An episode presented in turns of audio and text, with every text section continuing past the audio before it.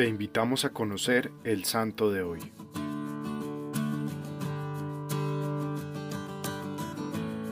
Pedro Canes nació en 1521 en Nímega de Holanda. Era el hijo mayor del noble Jacobo Canes. Fue un joven que creció con temor de Dios, quien se dedicó desde muy joven a los estudios, obteniendo a sus 19 años el grado de maestro en artes y teología en Colonia. Por complacer a su padre, Pedro estudió algunos meses el derecho canónico en Louvre, pero al caer en la cuenta de que esa no era su verdadera vocación, y gracias a realizar algunos ejercicios espirituales con el padre Fauro, que era compañero de San Ignacio, hizo votos de castidad y volvió a Colonia a enseñar teología, prometiendo a Dios hacerse jesuita.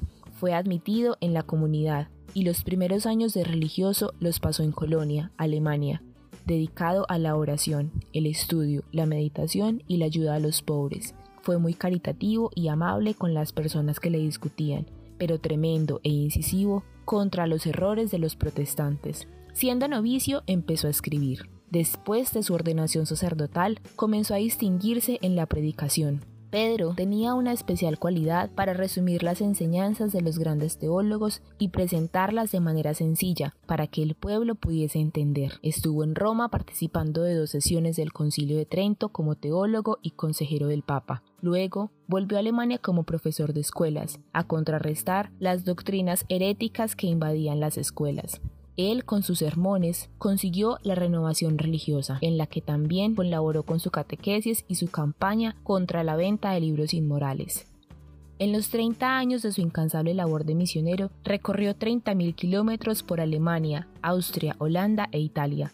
Parecía incansable, y a quien le recomendaba descansar un poco le respondía, descansaremos en el cielo se mostraba duro con los que propagaban la herejía, y como la mayor parte de sus contemporáneos, estaba dispuesto a emplear la fuerza para impedírselo, pero su actitud era muy diferente con quienes habían nacido en el luteranismo o habían sido arrastrados a él. El santo pasó toda su vida oponiéndose a la herejía y tratando de restaurar la fe y la vida católica. Al hablar de los alemanes decía, es cierto que muchos de ellos abrazan las nuevas sectas y yerran en la fe, pero su manera de proceder demuestra que lo hacen más por ignorancia que por malicia. Se le reconoce como pionero de la prensa católica, siendo el primero del numeroso ejército de escritores jesuitas. Logró redactar, entre muchos otros documentos, dos catecismos, uno resumido y otro explicado. Estos dos libros fueron traducidos a 24 idiomas y en Alemania se propagaron por centenares y millares. Alemania, después de San Pedro Canicio, era más católica. Estando en Friburgo el 21 de diciembre de 1597, después de haber rezado el Santo Rosario, exclamó lleno de alegría y emoción, Mírenla, ahí está, ahí está, y murió. La Virgen Santísima había venido para llevárselo al cielo. El sumo pontífice Pío XI, después de canonizarlo, lo declaró doctor de la Iglesia en 1925. Aprendamos hoy, a ejemplo de San Pedro Canicio, la importancia de conocer nuestra fe y divulgarla desde el amor. Te invito a que busques un numeral del Catecismo de la Iglesia Católica y lo estudies. Para finalizar, terminemos con la oración a este santo. San Pedro Canicio, que descubriste lo bueno de las personas más difíciles, tú encontraste sus talentos y los utilizaste.